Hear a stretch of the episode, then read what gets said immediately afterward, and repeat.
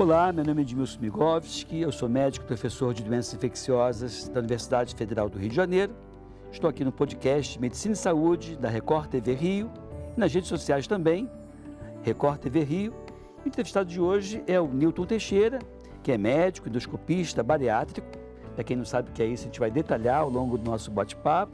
Ele é membro da Sociedade Brasileira de Endoscopia e também da Sociedade Brasileira de Cirurgia Bariátrica e Metabólica. Ele tem 25 anos de experiência, né? não são 25 dias, né? nem 25 horas. Pessoa bastante experiente e faz parte de um grupo maior ainda, responsável por cerca de 40 publicações por ano em revistas de alto impacto. Né? Então, não é só um médico que está lá na ponta, é um médico na ponta e é um médico pesquisador também, né? embora não esteja vinculado hoje a nenhuma universidade, está lá na Rede DOR fazendo as cirurgias e melhorando a qualidade de vida das pessoas. Obrigado por ter vindo aqui. E o assunto, vamos direto, né, Milton? É, em relação à obesidade, que, como nós comentamos antes desse podcast começar, é uma pandemia, ou seja, comete todo mundo e no Brasil acomete qual percentual da população?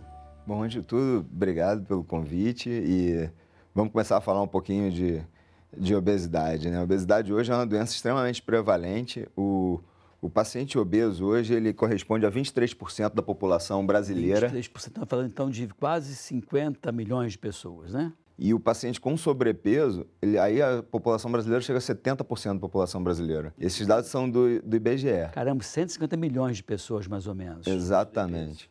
De todas as idades? De todas as idades, sendo que a gente trata em torno de apenas 1% desses pacientes. Se você fosse contabilizar as pessoas que merecem algum tipo de tratamento, se nós não fizéssemos, se os números não mudassem, nós demoraríamos aí cerca de, sei lá, 70 anos Exatamente, poder... mais ou menos isso, né? Assim, e com uma doença crônica e progressiva, não, uma doença que sem tratamento ela não melhora. Não adianta esperar que, ah, vou, vou diminuir meu peso, não vai. Se você não tratar, não tratar com, com afinco, com dedicação, ela não vai. A OMS entende ela como uma doença progressiva e incurável.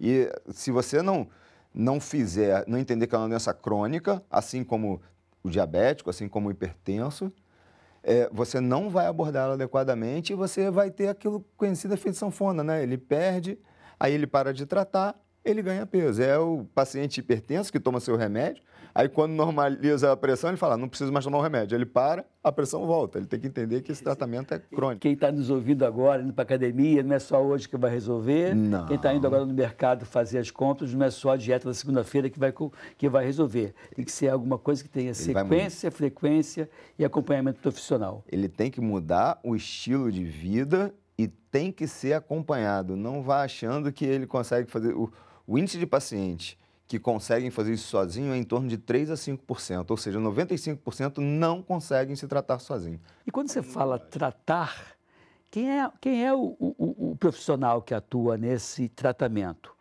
Quais são os profissionais? Me fala, por A favor. gente chama isso de equipe multidisciplinar. Sim. Né? O que, que quer dizer isso? É, são várias especialidades ou várias profissões em conjunto. A gente entra com nutricionista, ele claro. tem que estar do nosso lado nós da endoscopia, médicos endocrinologistas, gastroenterologistas, fisioterapeutas, ajudando muitas vezes, muitos obesos não conseguem fazer, não conseguem fazer exercícios adequadamente.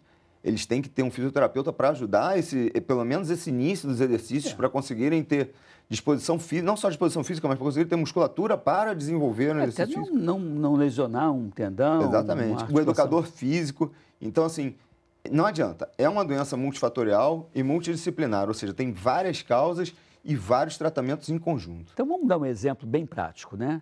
Como é que eu sei que se eu sou obeso ou se eu sou sobrepeso? O melhor índice de, de obesidade hoje, de discussão de obesidade, a gente chama de IMC, Índice de Massa Corporal. Ele é dividido em até 25, que são os índices normais, de 25 a 29, que você tem o sobrepeso, a partir de 29, você tem os graus de obesidade, grau 1, grau 2, grau 3 e superobesidade. Então, vamos dar o um exemplo de uma pessoa com uma, 30 anos de idade e que tem 1,60m, mais ou menos, homem. Qual seria o peso dele aproximado? A conta é fácil. A conta é muito fácil. É o peso dele dividido pela altura que ele tem ao quadrado.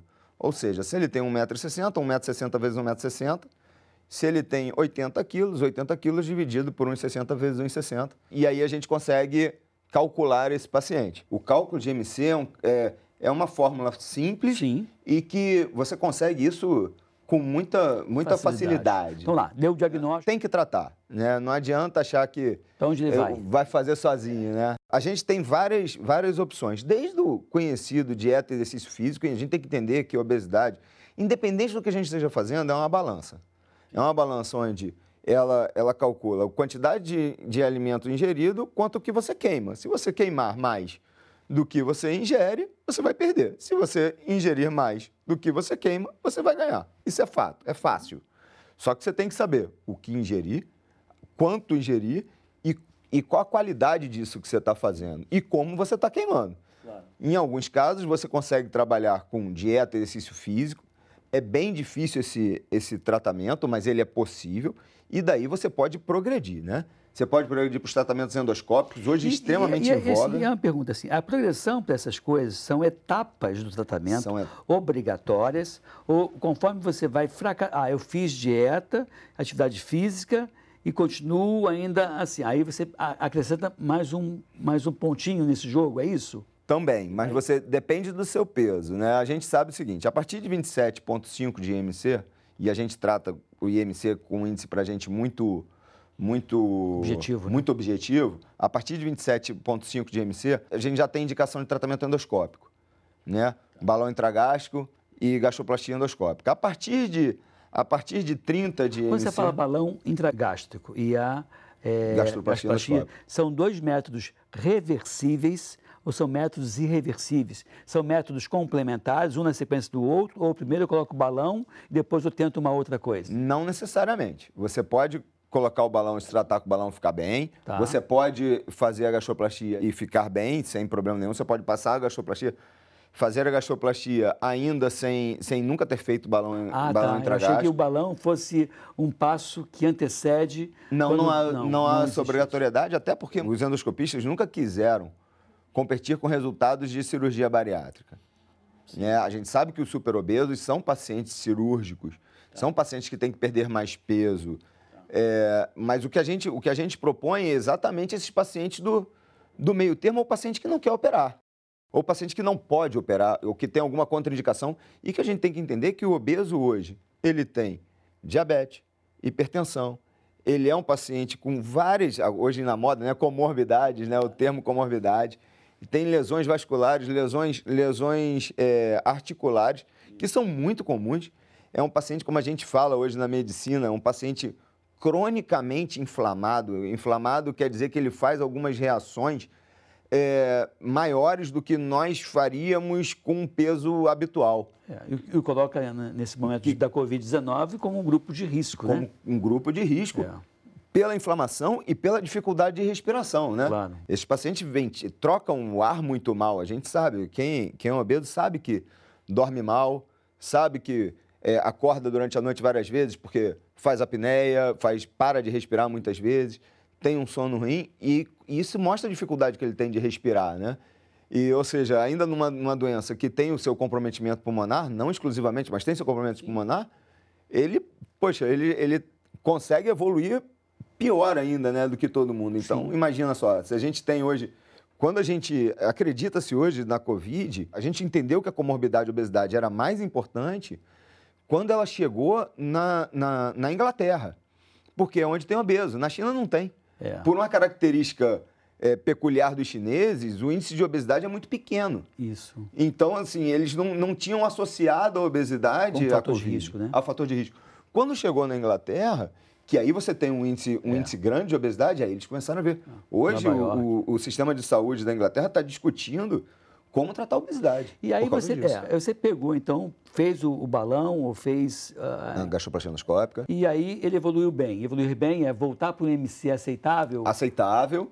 Exatamente. A gente tem que saber o seguinte: muitas vezes as pessoas querem ter um IMC, como a gente falou aqui, normal, né, de 25. Mas a gente tem que entender que perdas menores do que isso já dão melhoras ao paciente de eh, perdas, de perdas de- a partir de 5% já dão melhora. 5% do peso total, ou seja, um paciente de 100 quilos, ele não quer pesar 95, eu entendo.